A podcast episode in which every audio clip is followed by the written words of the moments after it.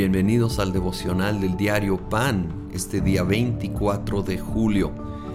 Vamos a la segunda parte del capítulo 2 de segunda de Timoteo, versículo 20. En una casa grande no solo hay vasos de oro y de plata, sino también de madera y de barro, unos para los usos más nobles y otros para los usos más bajos.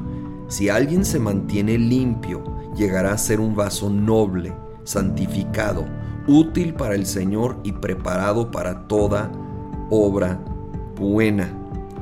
Y bueno, el 22 lo voy a añadir, huye de las malas pasiones de la juventud y esmérate en seguir la justicia, la fe, el amor y la paz, junto con los que invocan al Señor con un corazón limpio. Busquemos huir de la tentación en cualquier expresión, buscando una vida de santidad, de pureza, primero porque esto honra a Dios y Él merece ser honrado. Y aquí dice que aparte nos posiciona para ser usados. Y cuando no vivimos de esta manera, nos roba de vivir en la plenitud de los propósitos de Dios seamos de esos vasos para usos nobles, como aquí usa esta analogía, limpios, puros. Un vaso sucio obviamente no se iba a usar en una cena con invitados, pero un plato limpio, un vaso limpio pudiera ser usado y nosotros queremos, créeme que no hay una vida más plena, más gozosa que una vida donde eres usado por Dios, donde desarrollas y caminas en los propósitos que Él tiene para tu vida. Y eso no quiere decir algo público, muchas veces lo más fructífero es en, cosas que son, vamos a decir, detrás del escenario, que nadie ve, pero Dios sí ve. Pero tenemos que posicionarnos viviendo una vida apartada de la maldad que deshonra a Dios y nos roba de la vida plena que Él tiene para nosotros.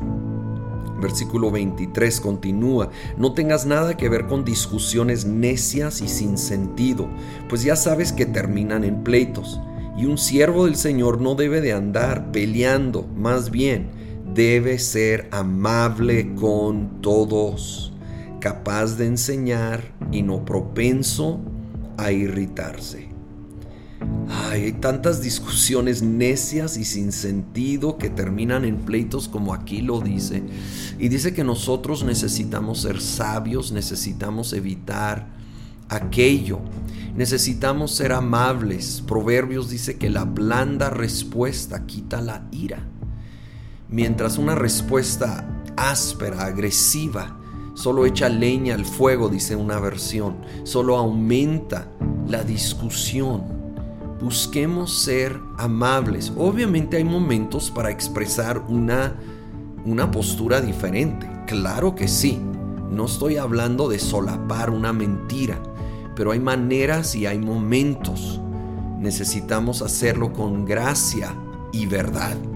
Esa verdad hablada con gracia, con amabilidad. Y cuando ya ves que es una discusión, que si somos honestos, no va a llegar a nada, sino simplemente irritar y aumentar el malestar, entonces es mejor sí quedarnos callados en ese momento y ser sabios en escoger nuestras palabras y aún nuestros pleitos, porque sí hay momentos para aún, voy a decirlo, pelear, pero con gracia, sí se puede, pero escogerlo, ser sabios y evitar aquello que es sin sentido, que nomás es necedad y realmente no va a aportar o ayudar a nadie en nada.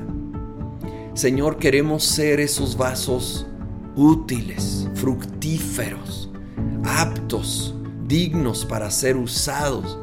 Señor, ayúdanos Prepáranos, ayúdanos a, distinguir aquello que es tentación o aquello que es necedad y alejarnos de aquello, Señor, y poder enfocarnos en, en lo que sí conviene, en lo que sí edifica, en lo que te honra a ti, y que podamos nosotros ser preparados, ser santificados y usados por ti, para ti, Señor, por tu gracia, para tu gloria, en el nombre de Cristo Jesús.